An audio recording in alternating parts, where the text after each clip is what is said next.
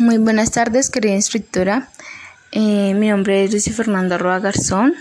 Estoy acompañada de Joreferson Rayo Martínez. en esta explicación vamos a hablar sobre los puntos 3, 4 y 5 de la actividad. En el punto 3 nos están hablando acerca de, los, de las normas eh, de TIA de 568A y de la 568B. Es decir, que esto es un cableado de telecomunicaciones genérico para edificios comerciales que soporta un ambiente multiproducto y multifabricante. Es decir, que estas normas tienen como un tipo de estándar a la hora de hacer las conexiones. Está el punto B, que en donde eh, nos habla del cable cruzado y cable directo. Entonces, principalmente el cable cruzado pues, es aquel que utiliza eh, para conectar dos dispositivos del mismo tipo, como dar un ejemplo de PC a PC o de, switch a switch. Y está el cable directo, que este conecta dos dispositivos diferentes entre sí, es decir, de un PC a un switch. También eh, tenemos el punto C, que es dar una lista de material en donde se necesita para hacer un ponchado, tanto como el cable directo como el cable cruzado. Entonces, pues los materiales principales como para hacer este procedimiento es un cable UTP de categoría 5E, conectores RJ45, una ponchadora, un cortafrío y un probador de cables. Estos son los que se utilizan para tanto para el cable directo como para el cruzado. Y a continuación sigue mi compañero George con el punto número 4. Muy buenas tardes, a la de Martínez. Prosigo al punto 4 a leer la, la respuesta que es el simulador Cisco Packet Tracer. Es una aplicación a través de la cual se puede realizar una gran variedad de funciones relacionadas con las redes. También, ¿cuál es su última versión?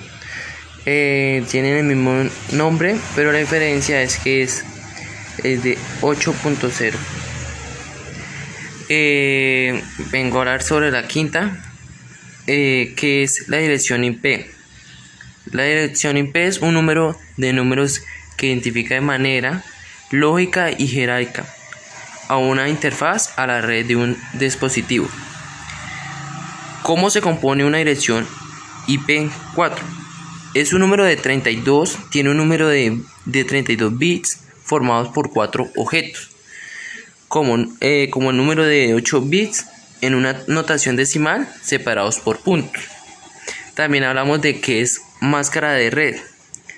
La máscara de red es una combinación también de bits para determinar una red de computadores que se trate de 32 bits separados y en cuatro objetos como la dirección IP. Eh, también tenemos cuáles son las clases de rangos de su máscara de red. Son, son hartas, pero escogimos las tres primeras que es A, B, C. Eh, a continuación, mi compañera Lucy viene a hablar de las otras. En, prosigo con el punto E, en donde vamos a dar el significado de que es un category o una puerta de enlace.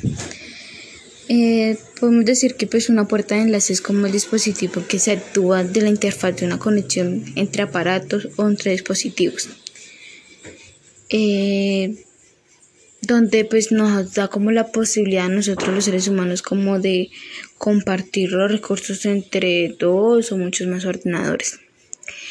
Eh, también tenemos que es direccionamiento IP, en donde tenemos que tener en cuenta que es un conjunto de números que identifica ese producto que necesita para su funcionamiento. O sea, es decir, que los equipos que funcionan con, con él eh, tienen dos, dos, parámetros configurados en su interfaz.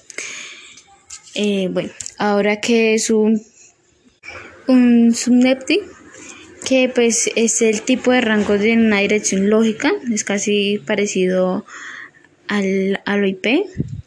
Eso quiere decir que después cuando una red se vuelve muy grande, pues conviene dirigirla con sobre eh, redes por los siguientes motivos, pues que les ayuda a reducir el tamaño eh, de los dominios y pues hace que la red sea más manejable y se pueda administrar mucho mejor. Y pues por último ya vamos a dar el concepto acerca de lo que es un DNS, pues que es una tecnología muy avanzada en una base de datos que sirve para resolver nombres en las redes, pues es decir que eh, conoce la dirección IP eh, de la máquina donde están alojados los dominios a los que pues, queremos acceder. Esto fue todo por el día de hoy. Muchísimas gracias por su atención. Que tenga un feliz resto de tarde.